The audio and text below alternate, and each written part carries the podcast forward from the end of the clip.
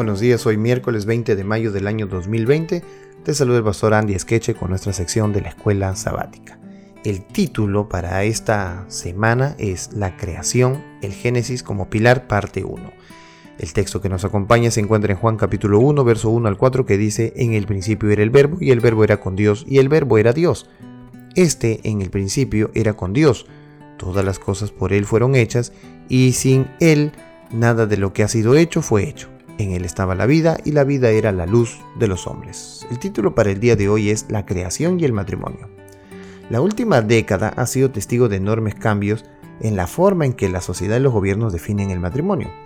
Muchas naciones del mundo han aprobado los matrimonios entre personas del mismo sexo, anulando leyes anteriores que han protegido la estructura familiar que comprende en su centro a un hombre y una mujer. Este es un acontecimiento sin precedentes en muchos aspectos y plantea nuevas cuestiones sobre la institución del matrimonio, la relación de la Iglesia y el Estado y también la santidad del matrimonio y la familia según la define las Escrituras. En Génesis 1, 26 al 28, 2, 18 y 21 al 24, los textos que hemos leído durante estos días acerca de Adán y Eva, que nos enseñan sobre el ideal de Dios para ese matrimonio. Bueno, en el sexto día Dios llega al punto culminante de la creación, la creación de la humanidad. Es fascinante que en el verso de Génesis 1.26 se utilice el plural para Dios, hagamos al hombre a nuestra imagen. La deidad en tres personas, en una relación de amor mutuo, que ahora crea la relación humana del matrimonio divinamente instituido aquí en la tierra. A imagen de Dios lo creó, varón y hembra los creó. Adán declara, esta sí es hueso de mis huesos y carne de mis carnes, y Adán la llama mujer. El matrimonio requiere que deje el hombre a su padre y a su madre y se una se unan a su mujer y se unan y sean una sola carne. La Biblia afirma de manera inequívoca que esta relación tendrá lugar entre un hombre y una mujer que a su vez se originan de su padre y su madre, que también son un hombre y una mujer.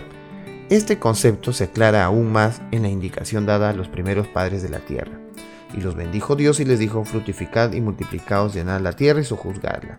En el quinto mandamiento, los hijos, descendientes, deben honrar a su padre y a su madre. Esta interrelación no se puede establecer dentro de nada que no sea una alianza heterosexual, es decir, entre un hombre y una mujer. Lee las palabras de Jesús en Mateo 19, 3 al 6, que nos enseñan sobre la naturaleza y la santidad del matrimonio. A la luz de las palabras de Jesús, sin nunca olvidar el amor de Dios por toda la humanidad y el hecho de que todos nosotros somos pecadores, con cuánta firmeza y fidelidad deberíamos asumir una postura con respecto a los principios bíblicos del matrimonio. Pues bien, vamos a darle una lectura a Mateo 19, 3 al 6, y dice así. Entonces vinieron a él los fariseos tentándole y diciéndole, ¿es lícito el hombre repudiar a su mujer por cualquier causa? Él respondió y les dijo, ¿no habéis leído que el que los hizo al principio varón y hembra los hizo? Y dijo, por esto el hombre dejará a su padre y a su madre y se unirá a su mujer y los dos serán una sola carne. Así que ya no son más dos, sino una sola carne. Por lo tanto, lo que Dios juntó, no lo separe el hombre.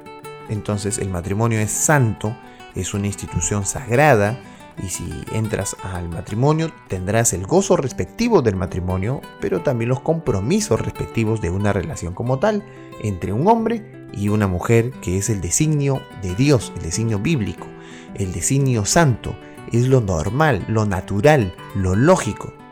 Todo lo que no es entre un hombre y una mujer, un matrimonio que no es entre un hombre y una mujer, es producto del pecado.